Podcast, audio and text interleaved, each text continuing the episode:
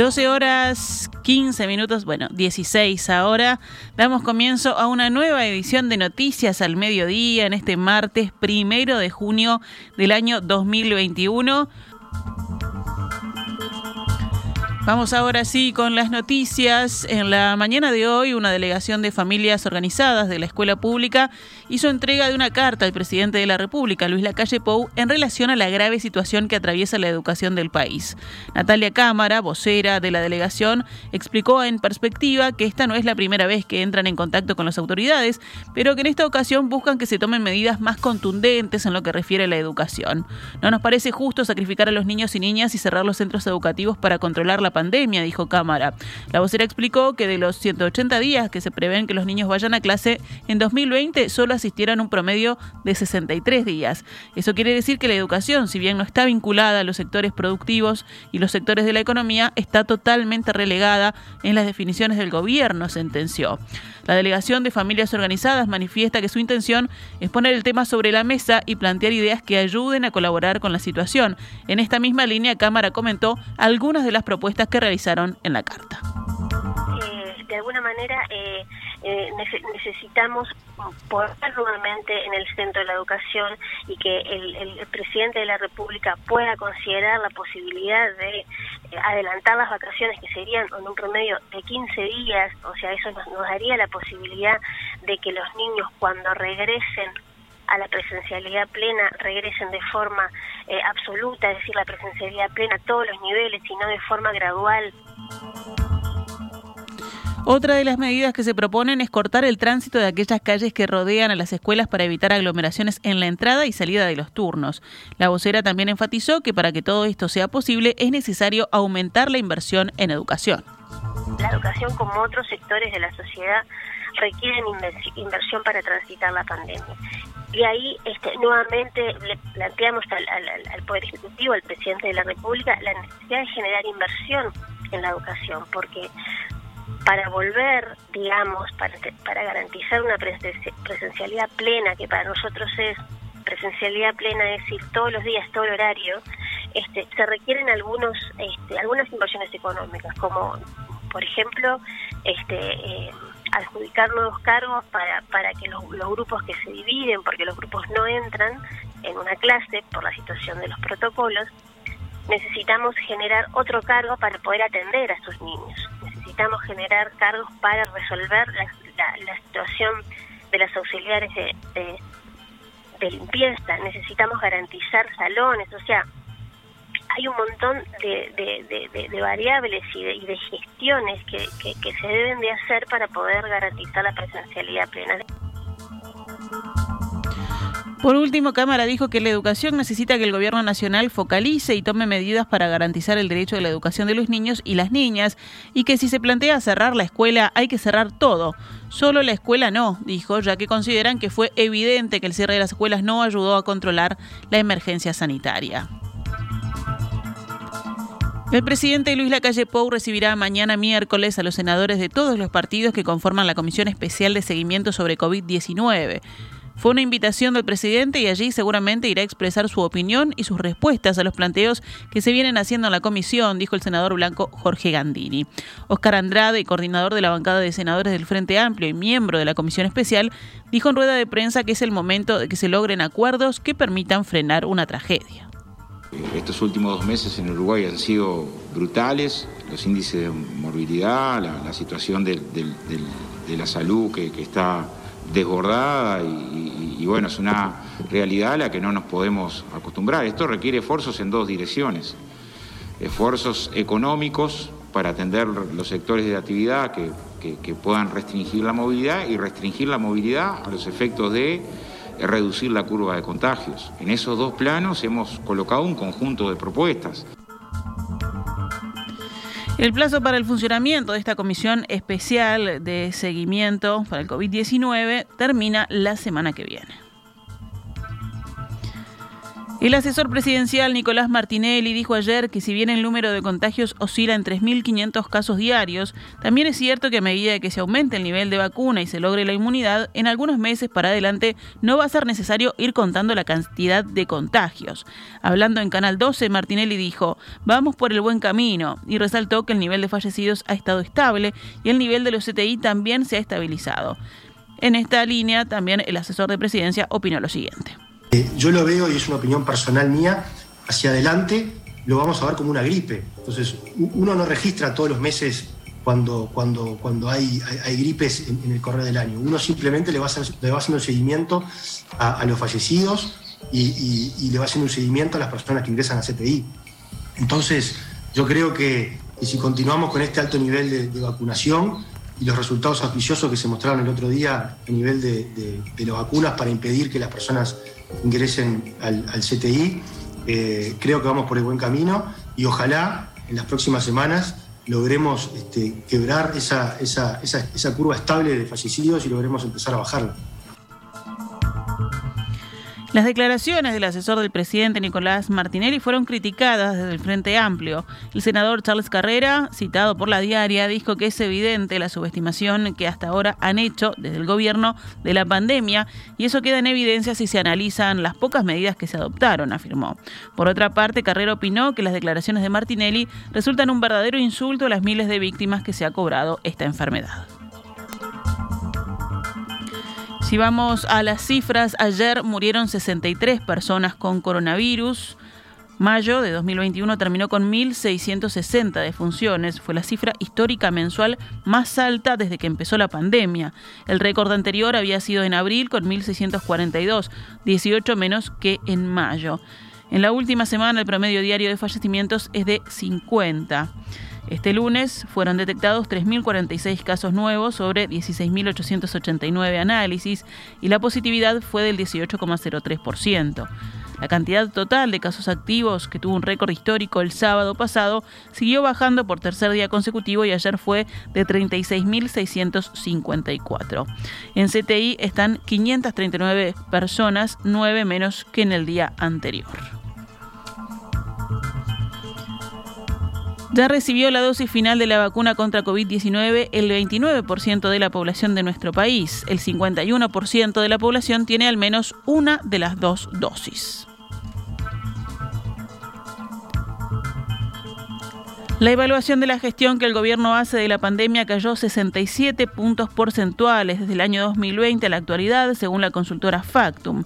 Eduardo Botinelli, director de Factum, en diálogo con Radio Universal, señaló que actualmente las opiniones favorables y desfavorables están casi empatadas. En cambio, a mitad del año pasado había un saldo positivo de 68.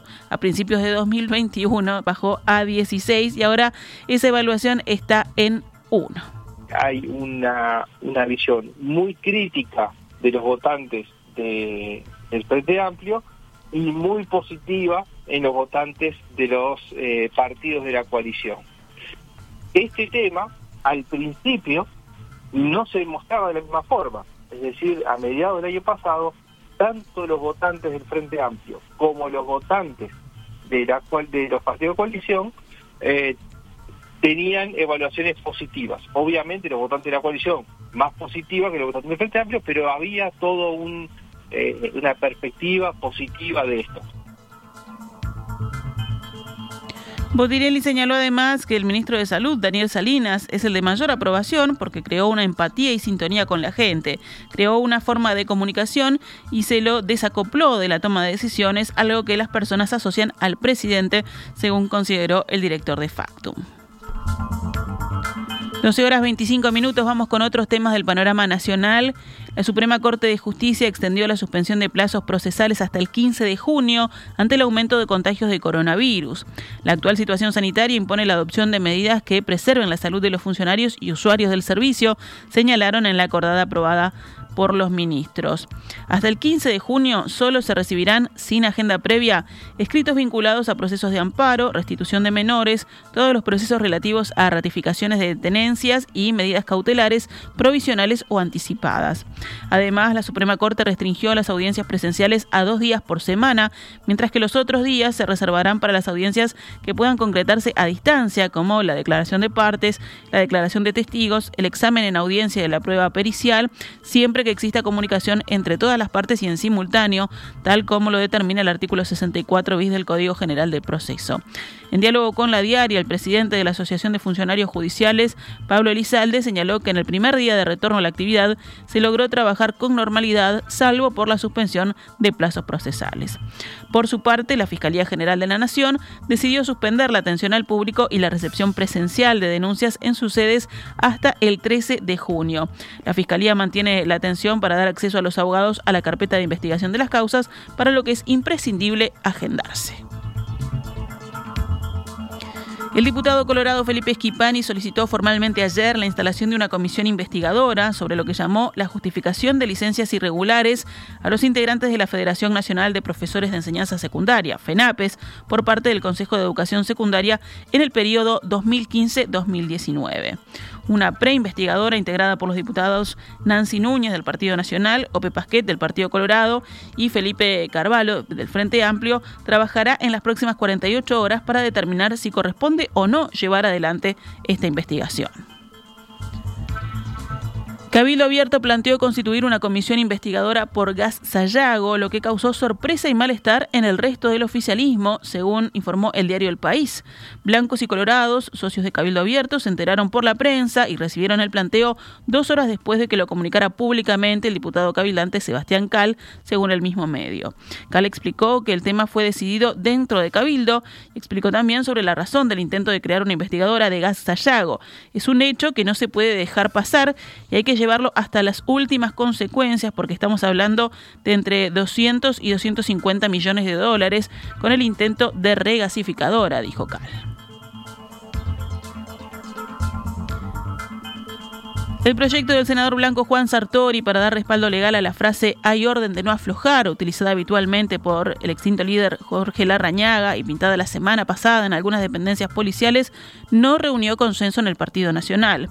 Según informa el diario El País, la bancada de los senadores nacionalistas resolvió ayer de tarde que la iniciativa entrará a estudio en la Comisión de Constitución y Legislación de la Cámara Alta, pero como última prioridad detrás de los más de 20 proyectos en trámite en ese ámbito. El mismo medio consigna que las senadoras blancas Carmen Aciaín, presidenta de la comisión, y Graciela Bianchi, que también la integra, entienden que por más que el espíritu de la frase no se encuentre ligado al plano político de la figura de la Rañaga, sino a su última faceta como conductor de la Secretaría de Estado, es imposible desconocer la connotación partidaria de esas cinco palabras. El Ministerio de Desarrollo Social reforzará asistencia para alimentación en 13 departamentos del país durante dos meses. Los departamentos asistidos serán Artigas, Rivera, Cerro Largo, 33, Florida, Paysandú, Río Negro, Durazno, San José, Rocha, Tacuarembó, Colonia y Salto. Se trata de una iniciativa del MIDES a través del Instituto Nacional de Alimentación del INDA con el aporte de la Sociedad de Productores Forestales. El ministro Martín Lema firmó un acuerdo con la Sociedad de Productores Forestales que, mediante el fideicomiso Forestales en Acción, destinará un total de 123.500 dólares para esos 13 departamentos del país.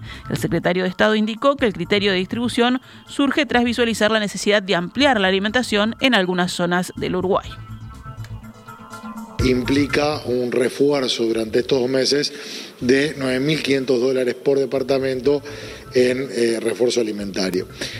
Una vez que mm, llegamos a la conclusión de, que sería conveniente este, este, refuerzo, lo que hicimos fue eh, solicitar un informe al Instituto Nacional de Alimentación para que tenga mucho impacto o, el mayor impacto posible esa, esa cifra.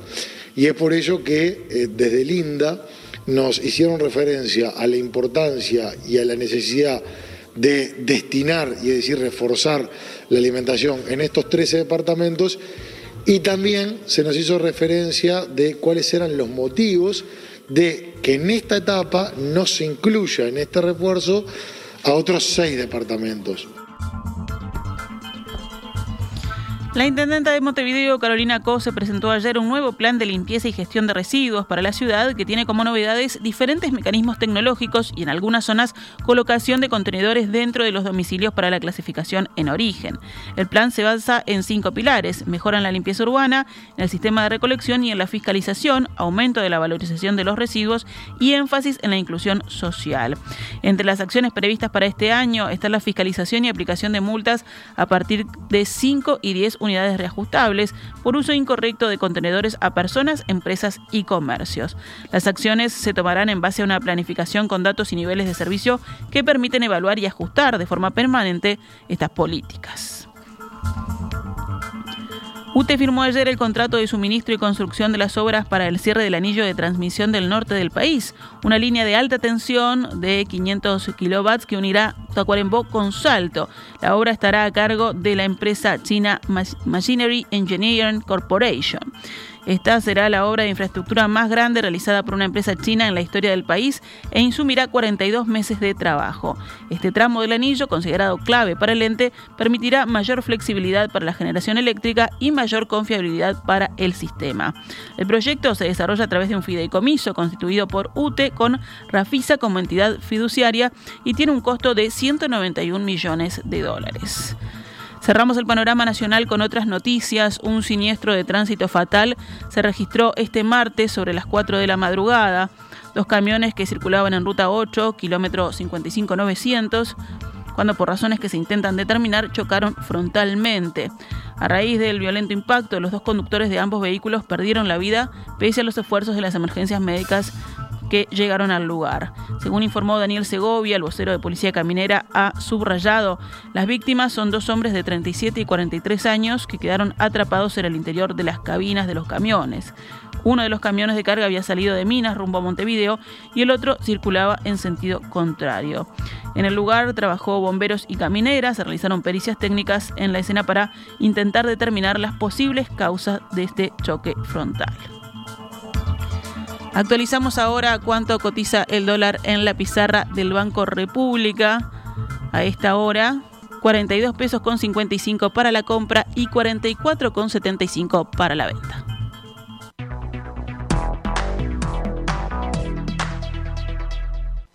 CX32 Radio Mundo, transmitiendo desde los 1170 kHz de su dial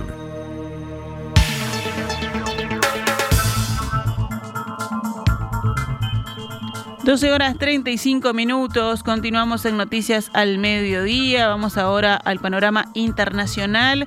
La Comisión Interamericana de Derechos Humanos informó que visitará Colombia la próxima semana para evaluar la situación en el país, sacudido desde hace más de un mes por masivas protestas que dejan decenas de muertos y han generado alarma internacional.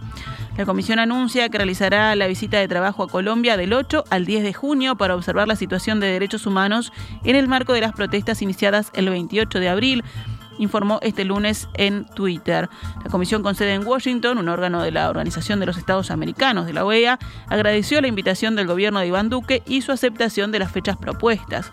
Se prevé que durante la visita la Comisión Interamericana de Derechos Humanos se reúne con diversos sectores representativos de Colombia, incluyendo autoridades de distintos niveles de los poderes públicos, representantes de la sociedad civil, colectivos, sindicatos, gremios y sobre todo con las víctimas de los hechos. Recordemos que el estallido social en Colombia, originado tras un proyecto de reforma fiscal que el gobierno de Duque ya retiró, deja al menos 59 muertos, entre ellos dos uniformados, más de 2.300 heridos y 111 desaparecidos, mientras persisten 68 cortes de ruta que afectan en especial el suroeste del país, según la información oficial.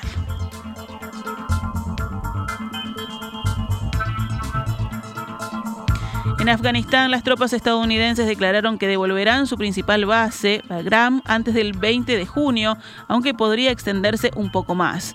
Veinte años después del inicio de su intervención en Afganistán, en octubre de 2001, Estados Unidos está en proceso de retirar sus últimos 2.500 soldados. El presidente Joe Biden fijó como fecha límite el 11 de septiembre de 2021 para completar la retirada, pero las operaciones se están acelerando y podrían completarse este verano boreal. La base militar de Bagram está situada a unos 50 kilómetros al noroeste de Kabul, en la provincia de Parwan, y es hasta el momento la principal base operativa estadounidense en Afganistán.